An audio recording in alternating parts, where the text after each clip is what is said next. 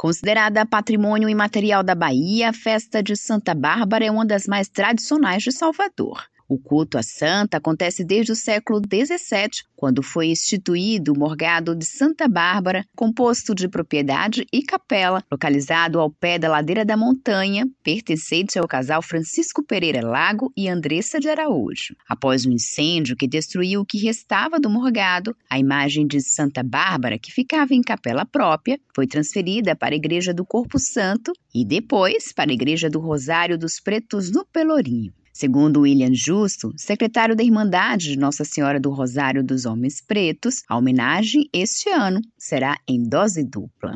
Olha, a festa de Santa Bárbara ela ganhou uma proporção muito grande aqui na Bahia, em especial no centro histórico de Salvador. Há 15 anos ela foi patrimonializada né, como um dos festejos populares da Bahia. Estamos comemorando esse ano aqui na Igreja do Rosário 25 anos da fundação da devoção de Santa Bárbara e 15 anos dessa patrimonialização, justamente pela proporção que ganhou a festa de Santa Bárbara aqui no Centro Histórico. É, são devotos, são milhares de devotos do mundo inteiro que procura esta santa que tem ajudado tantos devotos, tantos fiéis em muitos momentos de dificuldade. Devotos baianos de vários estados do país e até de fora do Brasil chegam anualmente em Salvador no dia 4 de dezembro para participar da festa. Esse ano, com uma expectativa de receber mais de 10 mil visitantes só no dia. Tem gente do mundo inteiro. Por exemplo, tem alguns devotos que já entraram em contato conosco, que estão vindo de Portugal e de mais outros lugares da Europa. Né? Então, vem gente do mundo inteiro para a festa de Santa Bárbara. Não é só de outros lugares do Brasil, não. A missa ela, ela não é no interior igreja, da igreja, porque a igreja não comporta. A igreja só comporta aproximadamente 200 pessoas. A missa ela é do lado de fora, justamente no Largo do Pelourinho, que é para poder acomodar todas as pessoas.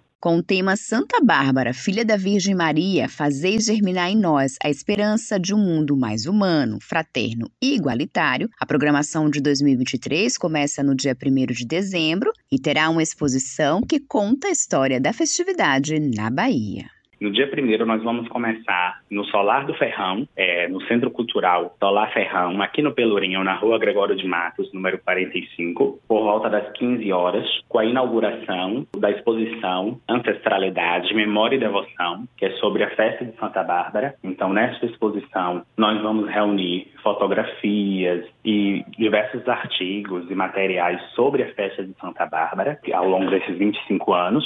Essa exposição ela vai ficar de 1 a 30 de dezembro, no Centro Cultural Solar Ferrão. E ainda no dia 1 inicia o trido festivo aqui na Igreja do Rosário dos Pretos, às 18 horas. Esse trido festivo ele é nos dias 1 2 e 3. Ele será celebrado pelo padre Lázaro Muniz, junto com outros padres. Né? Cada noite será um padre. No dia 1 e no dia 2, às 18 horas, e no dia 3, às 9 da manhã. No dia 1 ainda será com o cardeal, Dom Sérgio da Rocha.